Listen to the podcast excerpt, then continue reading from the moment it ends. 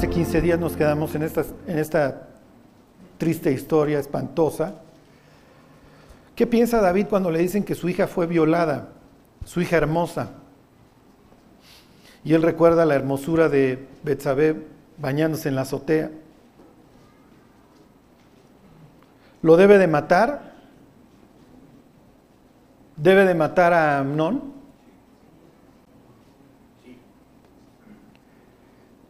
La violación se castigaba en Israel con, con, pena de muerte. Pero si la mujer era soltera, ¿se, acuerdan? La, tenías que, tomar por mujer, nunca la podías divorciar. Y su, y su hijo iba a ser el primogénito. Digo, si nacía el hijo primogénito, iba a tener doble herencia, iba a tener todos los derechos. Y Amnón la corre. Ahora, ¿se puede quedar Amnón con ella? Para que ustedes vean el enredo el caos en el que David está metido y desde un punto de vista legal, desde un punto de vista de la ley de Dios, está metido en un super caos. ¿Condenarían a Absalón por matar a Amnón? Digo, se esperó dos años es, es homicidio más que premeditado, lleva dos años pensando cómo lo va a matar. ¿Condenarían a Amnón a muerte?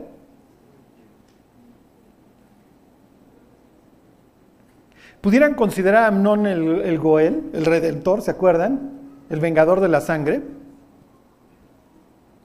¿Se acuerdan cuando una persona era víctima de homicidio o violación, venía el, el familiar a cobrar venganza?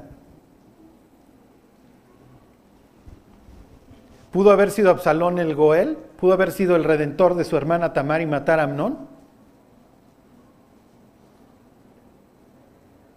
Digo, lo hubiera tenido que llevar ante los jueces y después matarlo. El juez principal, don el rey David, no le hizo nada. Por eso les decía yo hace 15 días que este tipo hasta cierto punto es víctima de las circunstancias. O sea, le violaron a su hermana, mata al violador, no, además no, no solamente la viola, sino que luego no cumple con el deber de tomarla. O sea, todavía la humilla y como le dice Tamar, este, este segundo mal que me estás haciendo es peor que el primero, mi cuate. Porque por lo menos obedece lo que dice la Biblia y tómeme por esposa. Entonces dice, sáquenme esta de la... Y como lo vamos a ver, el rey podía pasar por encima de la ley. ¿eh? Digo, no sé si ya sea parte del caos que está viviendo David, pero lo hacía. O sea, de hecho, el rey pasaba por encima de la ley. Ahorita vamos a ver un ejemplo. Lo que debió de haber hecho David, si ya vas a pasar por encima de la ley, te quedas con tu hermana. Como Abraham y Sara, mi cuate, te quedas con tu media hermana y no la despides jamás. O te mato por violador. El caso que esto es, esto es brutal. Lo que estamos viviendo hoy es una sociedad brutal. Sí, miren, independientemente de a quién se le ocurrió y quién lo hizo, pues ya vas a una, ya te paras en una celebración de 14 de julio ahí en París y, o en Niza o donde estés, ten cuidado porque si se acerca un tráiler, lo que se vive en las escuelas, lo que se está viviendo en nuestro país, en ciertas ciudades en donde ya no hay ley. Coahuila, ciudades Piedras Negras, en donde hay ciudades abandonadas, este, Ciudad Victoria, municipios en Guerrero. Estamos viviendo una vida, ¿cómo les diré? Una sociedad brutal. ¿Por qué? Porque si no castigas los pecados, si no castigas el delito, como dice la propia Biblia, pues el corazón de los hombres se dispone hacia el mal. ¿Sí? Dice, como no se ejecuta la sentencia luego de la mala obra, el corazón de los hombres se inclina hacia el mal. Pues como no pasa nada, pues comamos y bebamos porque mañana moriremos. Bueno, ¿hay alguna forma de detener esto? Miren, como decían los gringos, no, no, una vez decía, decía un gringo, el delito no se, no se debería castigar en la silla eléctrica, sino en la silla alta, o sea, refiriéndose a los bebés. Sí, disciplina a tu hijo y te dará descanso. La mala vida hay que detenerla desde la infancia. El efecto más importante, ¿cómo les diré? Lo, lo que más efecto tiene sobre la vida de una persona es el amor. Y ahorita lo vamos a ver en la vida de Absalón. Bueno, 14.1, váyanse ahora sí. Bueno, ¿se acuerdan la semana, hace 15 días nos quedamos cuando le viene a decir el desgraciado de Jonadab, a David, no te preocupes, nada más mataron a Amnón, pues ya sabes que violó a su hermana Tamar. Nada más le faltó decirle al cínico, y tú no hiciste nada, ¿eh, David?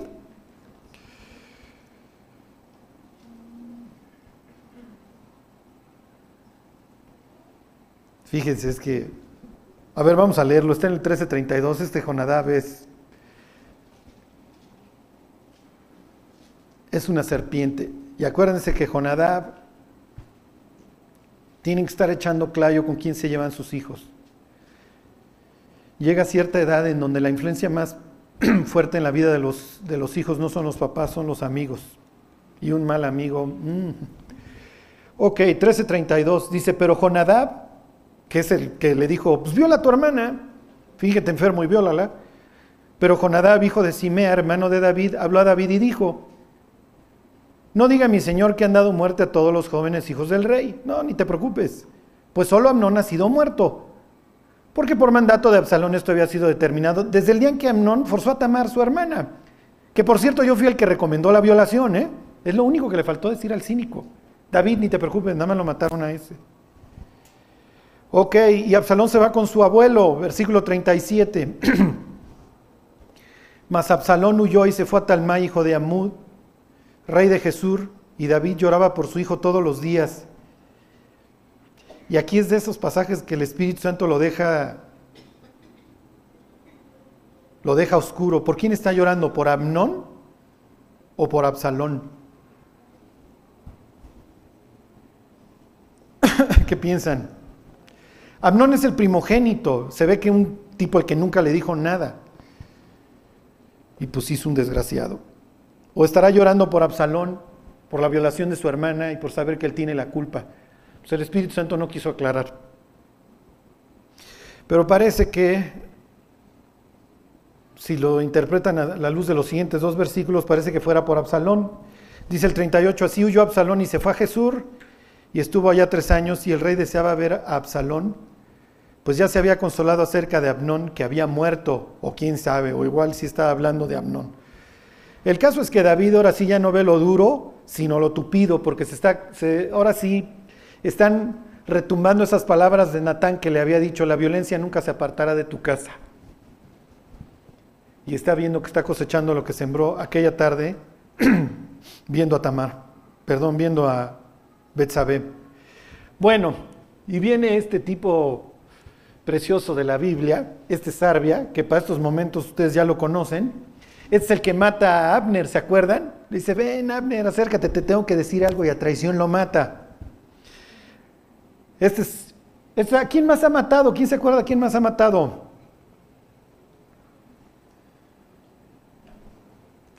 Traía cartita en la mano. A Urias. ¿Este es el que mató a Urias? Digo, lo mató David, pero este es el que ejecuta la orden. Cuando le llega la carta, mm. o sea que sí son ciertos los rumores que vienen desde el palacio y lo mata. Este es, este es Joab. Este les digo, este tipo fascinante de la Biblia que por un lado tiene una fidelidad ciega a David, es un cuate que se rifa con quien sea, pero por el otro lado es un cuate malévolo, perverso, ¿sí? demasiado, demasiado sabio si así lo quieren ver. Y este Joab ahora se va a volver consejero familiar. O sea, esto es como cuando dábamos consejos. ¿Se acuerdan? Cuando lo hacíamos de doctor corazón, dices, son, o sea, los incrédulos son increíbles. O sea, la chava está chillando en su tercer divorcio y aconseja. Y dices, no es posible. Esto es Joab, esto es, ahora se vuelve consejero familiar. Porque sí, nuestra vida puede estar hecha a pedazos, pero para aconsejar somos buenísimos, ¿ok? Y Don Joab se convierte ahora en family counselor. O sea, es increíble este tipo. Vayan ustedes a saber qué esté pensando. En el cielo le pueden preguntar, oye Joab, ¿para qué le dijiste esto a David? ¿Para qué procuraste que regresara Absalón? o igual, está viendo muchas jugadas adelante, porque Absalón, aunque es el tercer hijo, el segundo nunca figura. Todo lo más probable es que eh, Joab está vislumbrando que Absalón va a ser el rey y entonces dice, pues yo lo traigo y el día de mañana ya me colgué una medalla con él. ¿Ok? Con él no va a jalar cuando Absalón se, haga revolución, pero luego va a jalar con otro, con Adonías, pensando que ahora sí va a ser la buena. Bueno, fíjense, 14.1 dice, conociendo Joab, hijo de Sarbia, que el corazón del rey se inclinaba por Absalón, envió Joab a Tecoa y tomó de allá una mujer astuta y le dijo, yo te ruego que finjas estar de duelo y te vistas ropas de luto y no te unjas con óleo, o sea, no vayas, era el, vamos, el maquillaje de aquel entonces, sino preséntate como una mujer que desde mucho tiempo está de duelo por algún muerto. Y entrarás al rey y hablarás de esta manera. Y puso Joab las palabras en su boca. Entonces viene esta mujer de Tecoa, de ahí luego va a venir el, profeta Mos. Y entonces llega la chava esta, y por eso les digo que David pasa por encima de la ley. No me pregunten con qué autoridad. Y le dice, oh rey, soy una mujer afligidísima, me está llevando el tren, tenía yo dos hijos, pero se pelearon. Soy viuda y pues me mantenían mis hijos y se pelearon y uno mató al otro y el otro se escapó.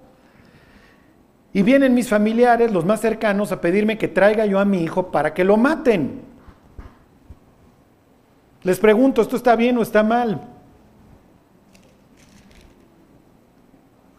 Voy a traer este narcóticos la próxima semana para que despierten. ¿Está bien o está mal? A ver, váyanse al Génesis, al capítulo 9. Está mal, dice Erika, ¿por qué?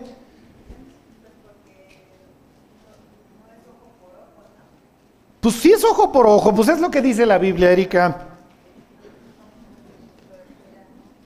¿Mandé? Después ya no, pero aquí sí.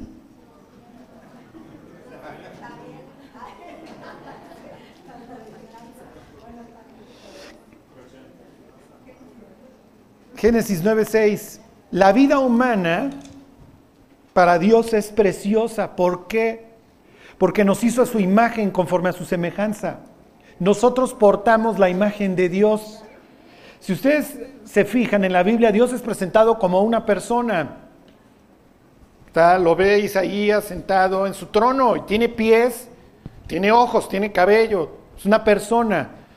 Oye, Charlie, pues qué, Dios se parece a nosotros. No, nosotros nos parecemos a Dios, nosotros portamos la imagen de Dios. No es simplemente de que somos conscientes de nuestra propia existencia, que nos podemos relacionar con otros y con Dios. No. Se refiere que literalmente Dios nos hizo como, como Él. Somos sus hijos. Para que me entiendan. Y alguien se cortaría las venas ahorita y diría, no, no todos somos sus hijos los que le recibieron. Sí, pero me refiero que Dios nos creó. La misma expresión que se utiliza entre, entre Adán y Set, su hijo conforme a su semejanza, la misma se utiliza entre Dios y el hombre. Entonces tú no puedes tomar la vida de otro, no lo puedes matar. Estás matando a alguien que Dios creó. Para Dios la vida humana es preciosa. ¿Ok? Cuando Noé se baja del arca, Dios le instaura la pena de muerte. Fíjense. ¿Qué les dije? Ok. Le dice, le va a cambiar la dieta. Ellos aparentemente eran herbívoros, es lo que dice el Génesis. Le dice 9.3, todo lo que se mueve y vive os será para mantenimiento, así como las legumbres y plantas verdes, os lo he dado todo, ya vas a necesitar el hierro y las proteínas. ¿Ok? Antes vivían 900 años, no se morían de cáncer y podían comer ensalada todo el día, ya no. ¿Ok? Por eso los veganos tienen que estar eche y eche cosas, digo, los vegetarianos. ¿Ok? Entonces, entrenle con felicidad a los tacos, ¿ok? Lo que nos está matando es el azúcar, ¿eh? no las grasas, pero bueno, se los digo entre paréntesis, porque se ve que están comiendo mucho azúcar. Ok, este.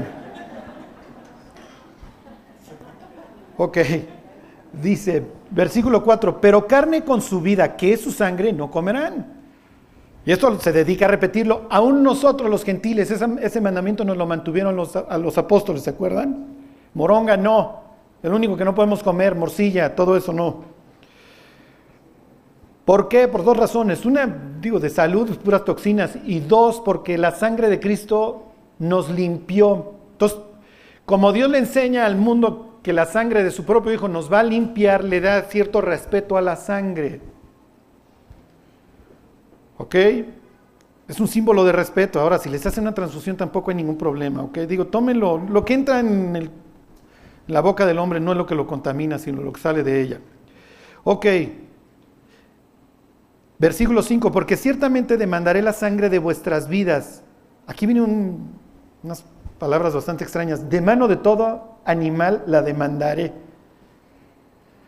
Fíjense, y de mano de todo, y de mano del hombre, de mano del varón su hermano, demandaré la vida del hombre. El que derramare sangre de hombre, por el hombre su sangre será derramada, porque a imagen de Dios es hecho el hombre. Les vuelvo a preguntar, viene la, señora esta y le dice, mi hijo mató a, su hermano y ahora quieren que yo lo entregue para que lo juzguen y lo maten por homicidio. ¿Está bien o está mal? Y ustedes dicen que está mal. Acuérdense, la idea es que Israel no se pudra. A ver, váyanse a capítulo 35 del libro de números. Cuando tú no castigas el delito, la nación se pudre. Hoy nuestros gobernantes hacen y deshacen y se pasean por las calles, ricos hasta la pared de enfrente, y nunca les va a pasar nada mientras vivan. ¿eh? Digo, todos sabemos lo que les va a pasar el día que se mueran. La ley tiene este este pasaje extraño del, homicidio, del homicidio sin resolver. Había que ir a un sitio tenebroso, matar a un animal, derramar su sangre y pedirle a Dios perdón, que sanara la tierra y decirle, Dios, ignoramos quién fue el homicida, pero por favor perdona tu tierra. Todo un proceso. ¿Ok? El secuestro, la violación, el homicidio la blasfemia también, eso no digo, es difícil de entenderlo en el contexto de hoy. Pero esos tres, esos tres delitos llevaban aparejada la muerte. Así extirparás el mal de Israel, porque Dios quiere una nación ejemplar, no quiere una nación que se esté pudriendo, a donde no pueda salir a la calle sin miedo. Es increíble ir a un país a donde tú puedas salir a las 3 de la mañana sin estar volteando para todos lados. Yo los invito a que se vayan a Nesa y hoy salgan a las 3 de la mañana. Van a ver qué, qué vacío se va a ver el siguiente domingo.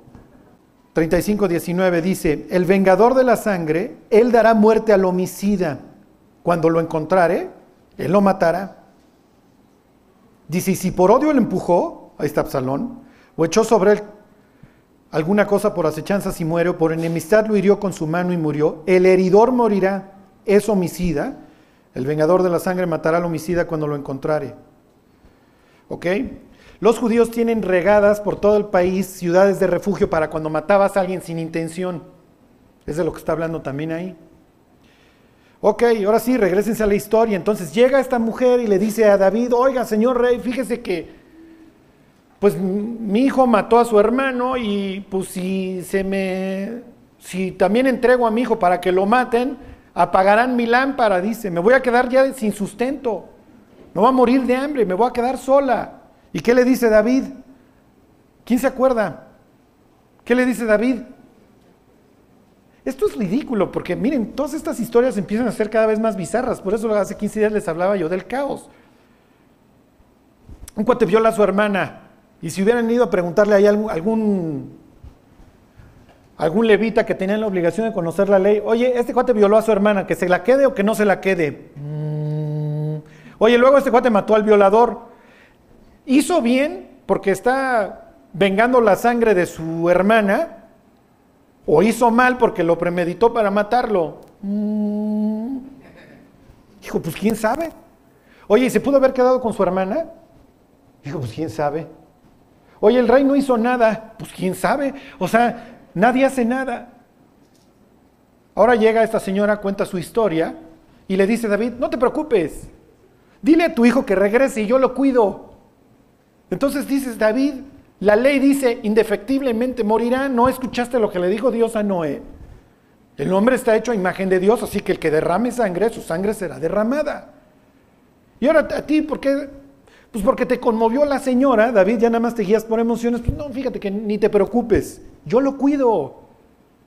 Dile al, dile al Goel, dile al vengador de la sangre que venga conmigo porque yo le voy a decir, no lo mates a este tipo. ¿Y qué le va a decir el vengador de la sangre? Entonces, ¿para qué tenemos la Biblia? ¿Para qué tenemos la ley? Y, esto es increíble porque detrás de todo esto de consejero familiar, de consejero familiar tienes a Joab que está moviendo todas las cosas para hacer que regrese a Absalón.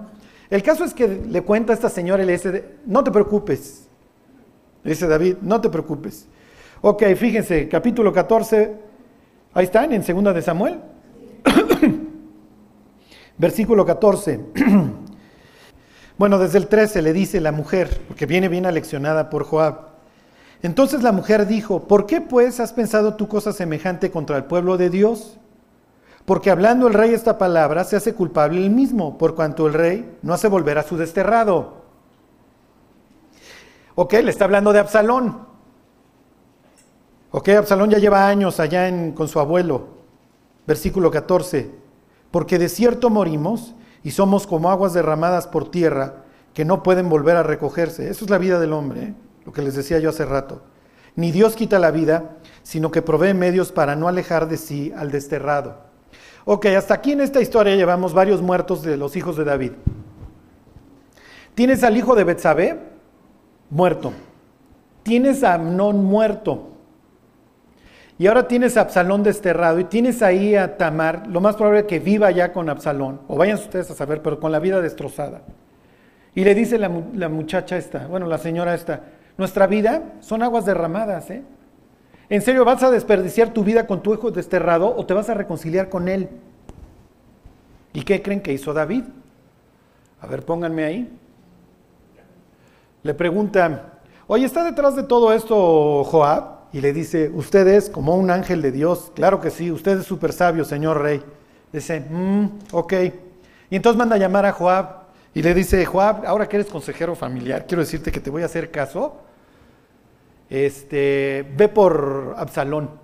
Y entonces Joab sale feliz porque ya está de consejero familiar. No, dice, no, bien, el rey ya me hizo caso. Fíjense a quién le está haciendo caso David, pero bueno, ahí va el otro feliz y va por Absalón.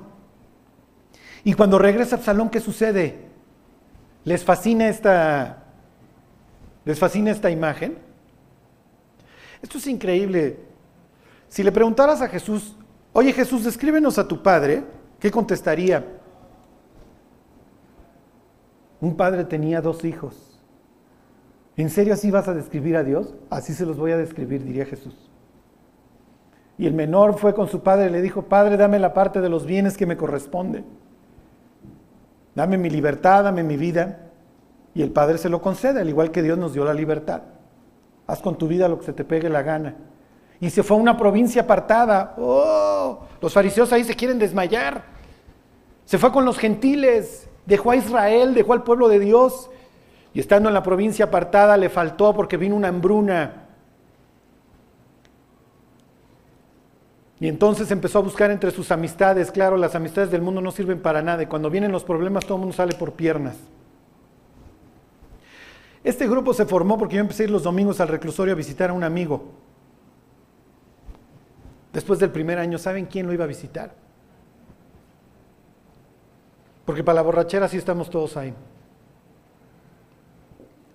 Y entonces va y se acerca a uno de los tantos amigos con los que había desperdiciado sus bienes y le dice, ponte a cuidar mis marranos. No, no, bueno, los fariseos ahí ya se inmolaron. Acuérdense, el cerdo es un animal inmundo para el judío. Y entonces este dice, se quería saciar de las algarrobas que comen los marranos, que ni siquiera es comida apta para el ser humano. Y estando en la posilga dice, ¿se acuerdan? volvió en sí. Si mi papá no es tan malo. ¿Cuántos jornaleros hay en la casa de mi padre? Yo aquí muero de hambre. Jornalero, acuérdense, era como el que arranca naranjas ahí en Estados Unidos. Nada más pasa la pick-up y ese día vas a chambear. Por eso es jornalero, es el jornal. Una jornada. El jornalero era peor que el esclavo. Y dice este, aún los jornaleros están saciados en casa de mi Padre. Esto haré, me levantaré, iré a mi Padre y le diré, he pecado contra el cielo y contra ti, no soy digno de ser llamado tu hijo. Y la Biblia presenta en esta historia al, Padre como un hacendado, un rico. Va a poder voltear y decir, tiene esclavos, tiene jornaleros, tiene un becerro gordo que matar, tiene, tiene vestido, tiene guaraches para poner.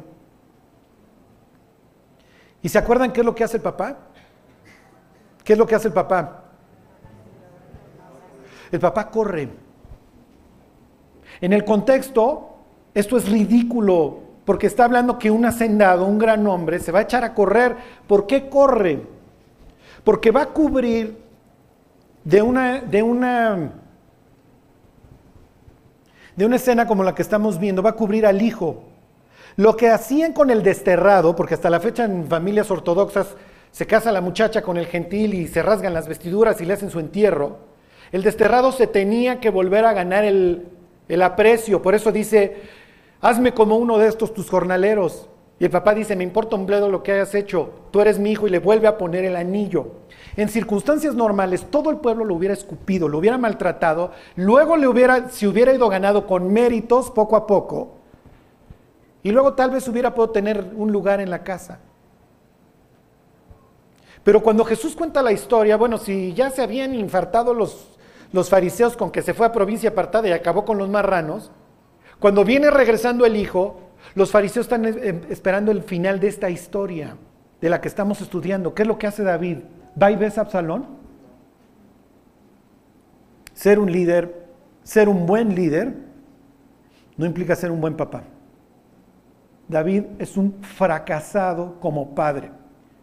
Y es un tipo incapaz de transmitir su amor. Emocionalmente este tipo es incapaz, no puede. Decirle a un hijo, te amo, te extrañé, eres lo máximo, no, no está en, no le puede salir, no puede, así hay personas. Y esta desgraciadamente es la sociedad en la que vivimos. Los padres tuvieron a bien darle la espalda a sus hijos y por eso desde chiquitos se agarran trancazos con quien sea. La destrucción de la familia y la destrucción de la relación entre el hombre y Dios, ¿qué es lo que provoca? Que no tengas que tenerle fidelidad a nadie. Eres Juan sin tierra. Entonces ya puedes fornicar acá, fornicar allá, no le debes nada a nadie, eres un solitario. ¿Cuántas personas no se refrenan de fornicar o de drogarse o de robar o de hacer cosas porque tienen una familia, porque tienen un Dios, porque saben que su familia está ahí con ellos, porque tienen un núcleo de amor que les da un arraigo, que tiene algo por qué vivir? Piensen hoy en los jóvenes, están solos. Sus familias están destruidas y de dónde obtienen su validez, su identidad, pues de la pandilla o de la palomilla o de los cuates. Es increíble y es espantosa esta escena. Porque va con Joab y le dice, bueno, ándale, haz que regrese Absalón. ¿Ustedes creen que salió David corriendo a ver a su hijo ya? Oye, Sí, Charlie, pero este tipo mató a su hermano. Sí, mató a su hermano después de que le violaron a la hermana. Y si lo vas a perdonar, perdónalo. Si no lo vas a perdonar, entonces ¿para qué lo traes de regreso? Y es lo que Absalón le va a decir después. Mejor me hubiera yo quedado en casa de mi abuelo. Mejor hubiera yo rehecho mi vida.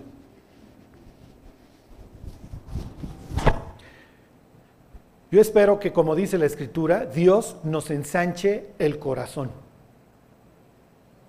Nuestro corazón se ha ensanchado, oh Corintios, dice Pablo, y para corresponder del mismo modo, ensanchaos también vosotros. No estáis escasos en nosotros, dice Pablo, pero sí estáis escasos en vuestros propios corazones. Y este es el corazón de David. Hace unos días estaba hablando yo con una persona que lleva quién sabe cuántos intentos de suicidio. Me dice, no sé orar, lee los salmos. Y esta persona cuando, cuando abre el libro de los Salmos va a encontrar tanto aliento en este libro, de los cuales seguramente 100 o 120 los escribió David. Y va a llegar al Salmo 23 y Jehová es mi pastor, nada me faltará. En lugares de delicados pastos me hará descansar. Es increíble que del corazón de este tipo hayan salido estas palabras, pero que sea incapaz para amar a los de su casa. No puede, no le sale amar a sus hijos. No puede, nunca lo hizo. Nunca supo qué era. Cuando nos topemos con el final de David, David vive con una muchacha a la que ni siquiera conoció sexualmente porque ya está muy grande, que se llama Abisac Sunamita. ¿Por qué no vives con una de tus esposas viejitas? Porque son unas extrañas para mí. Mical, hijo, pues hace años que no hablo con esa chava. Abigail, pobre infeliz, su pecado fue ser hermosa y por eso la tomé como esposa, pero acabó ahí en el arema arrumbada. Betsabé,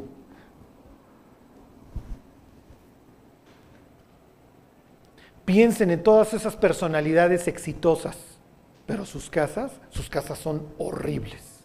A la hora de la foto es la familia feliz, bla, bla, bla. Pero no saben amar a los de su casa. Si la Biblia nos deja un ejemplo de un candil en la calle, es este pobre infeliz. Pobre David.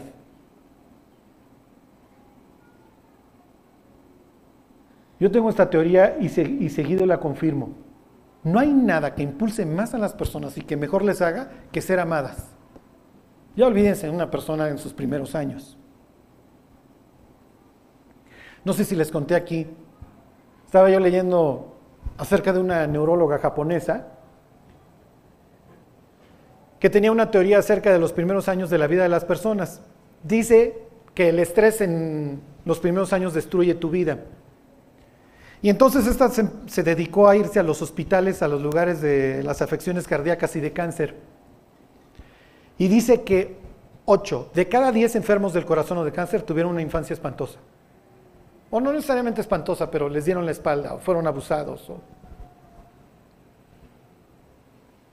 Por eso es que Dios nos repara amándonos. ¿eh? Fíjense las palabras que usa Dios acerca de los creyentes. Ustedes son real sacerdocio, linaje escogido, la luz del mundo, la sal de la tierra. Digo, mejor te digo puras cosas bonitas, a ver si te la crees. Y empiezas a actuar conforme a lo que ahora eres.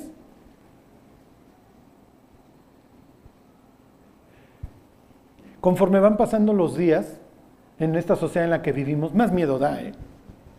Digo, México se está desmoronando a pedazos. O sea, se está desmembrando. Les digo, hay sitios a donde ya no puedes ir. ¿Pero a dónde te vas? Tuve la oportunidad de estar ahora en la final de la Eurocopa y entras con miedo. Después de las 18 revisiones, ¿eh? Dice, si ponen bomba hoy, no, mañana vamos a matar a 100 personas. Intento de golpe de Estado ahí en Turquía. Yo no sé si ustedes, les voy a, les voy a dar un dato de terror. ¿eh? La humanidad transfiere 50, no sé si 5 o 50, estoy casi seguro que son 50, pero Ahorita lo que quiero es que entiendan la proporción. 50 trillones de dólares. Hay un mercado que se llama de derivados, que son apuestas. Oye, si el precio del café llega tanto, tu banco o tú me pagas tanto. Si el precio del petróleo llega tanto, tú me pagas tanto. Si llega tanto de oro, llega... El mercado de derivados es 10 veces el producto, el producto Interno Bruto del planeta. ¿Sí se entiende? El mundo tiene apostado 10 veces lo que tiene. El día que uno de estos derivados, que el mercado de derivados truene, se acabó la humanidad como la conocemos. ¿eh? Mad Max, la tribulación empieza ese día. Se acabó el dinero de la humanidad. O sea, olvídense de 2008. Ya no, no, hay, no, no, no va a poder salir Obama a, imprimir 3 trillones de dólares. Tendría que imprimir más o menos 500. Dijo, yo sabía que iba a estar tétrico el estudio, pero bueno. lo que les quiero decir es que el mundo está a punto de tronar cualquiera de estos días. Ahí están las cifras económicas para que el planeta truene cualquier día. Cuando éramos borrachos decíamos, ¿qué le faltó al muerto? Salud, y ahí nos empinábamos la cuba. Si le preguntáramos a Dios, ¿qué le faltó al mundo? Le faltó amor. Por eso vivieron como vivieron. Porque un banquero, si amara a su tierra y amara al mundo, jamás permitiría apuestas de este tipo. Jamás pagaría comisiones por la colocación de este tipo de apuestas, porque son apuestas, ¿eh? Esos son.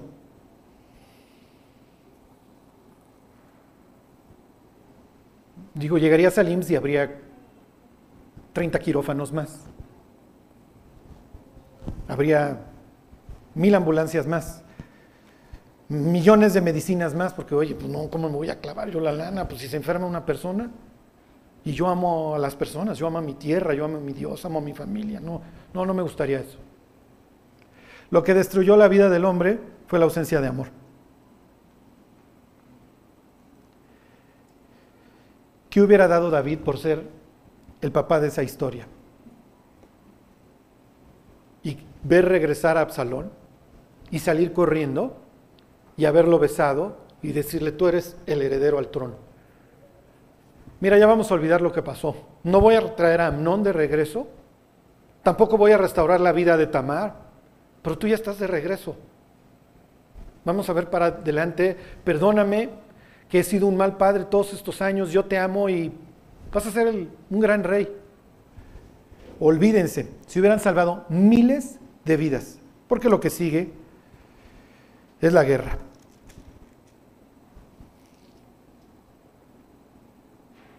Bueno,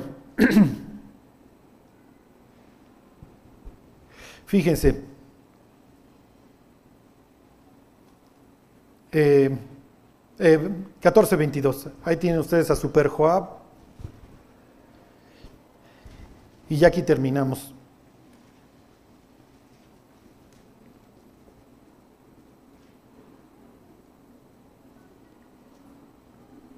Dice, y Joab se postró en tierra sobre su rostro e hizo reverencia. Bueno, desde el 21 le dice, entonces el rey dijo a Joab, he aquí yo hago esto, ve y haz volver al joven Absalón. Y Joab se postró en tierra sobre su rostro, hizo reverencia y sacó su licencia de, ¿cómo se llama? Consultor familiar. Y después que, que bendijo al rey, dijo, hoy ha entendido tu siervo que ha hallado gracia en tus ojos, rey señor mío, pues ha hecho el rey lo que su siervo ha dicho. Digo, nada más maté a Urias y a Abner y a todo el mundo ando matando, pero también sé aconsejar, mi rey. Ok, 23. Se levantó luego Joab y fue a Jesús y trajo a Absalón a Jerusalén. Versículo 24. Mas el rey dijo: Váyase a su casa y no vea mi rostro. Y volvió Absalón a su casa y no vio el rostro del rey. Finalmente, la vida de David tiene un efecto en la vida de Absalón, es su hijo.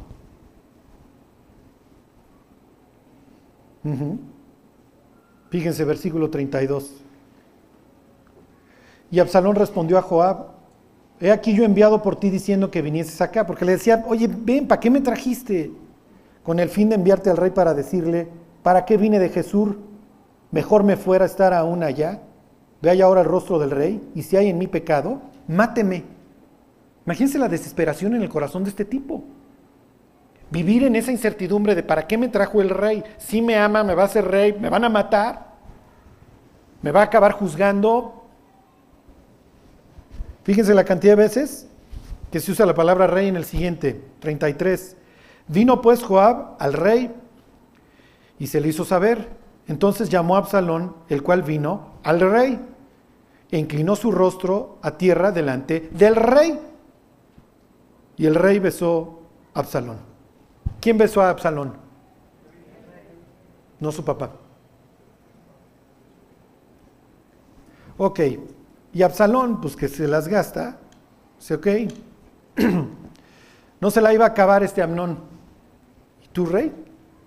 Que nunca me quisiste amar, que siempre me diste la espalda, que nunca estuviste ahí para mí ni para mi hermana, y que ahora me traes y ni siquiera eres así para decir, hijo mío, Absalón, no te la vas a acabar, mi cuate. Y entonces acaba de crear un perro de pelea, que además pues, es un tipo, como ya lo vimos, que sabe calcular bien sus, pasos, y va a ser una revolución. Y en la revolución se le van a unir todos los cuates que alucinan al rey. Entre ellos, entre ellos el abuelito de Betsabé. Porque el abuelo de Betsabé nunca se la perdonó. Y dice la Biblia que el que consultaba al abuelo de Betsabé en aquel entonces era como el que consultaba a Dios. Y le dice a Absalón, ¿qué hacemos? Y le dice el abuelo de Betsabé, haz esto y vas a ganar la guerra y vas a ser el siguiente rey. Pero no le hace caso a Absalón. Y eso le cuesta la vida. Y como les he dicho antes, cuando le vienen ahora a avisar que ya murió Absalón, David se pone a berrear, se pone a echar de gritos, a decir, Absalón, hijo mío, Absalón, ¿quién me diera que hubiera yo muerto en tu lugar? Y no lo está diciendo de dientes para afuera. David sabe que poco a poco ha ido destruyendo su familia.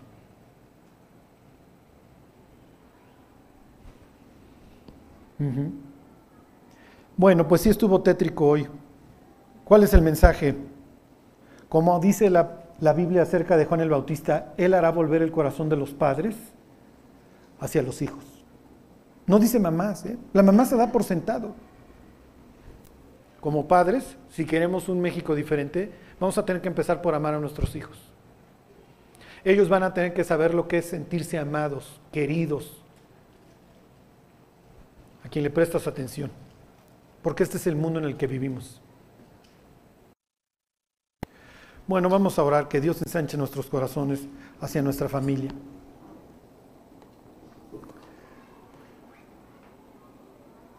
Te damos gracias, Dios, por la cruz. Ahí, Dios, donde tú expresaste tu amor por nosotros. Donde te reconciliaste con nosotros, Dios. Porque tú preferiste experimentar la vergüenza antes que perdernos. Danos, Dios, un genuino amor, el que tú produces por nuestros hijos y por nuestras familias, Dios que los podamos ver a la cara con una conciencia limpia. Que nos bendigas, Dios, y que bendigas este país. Que tu palabra corra, Dios, y que los corazones sean transformados. Que así sea, Señor, te lo pedimos por Jesús. Amén.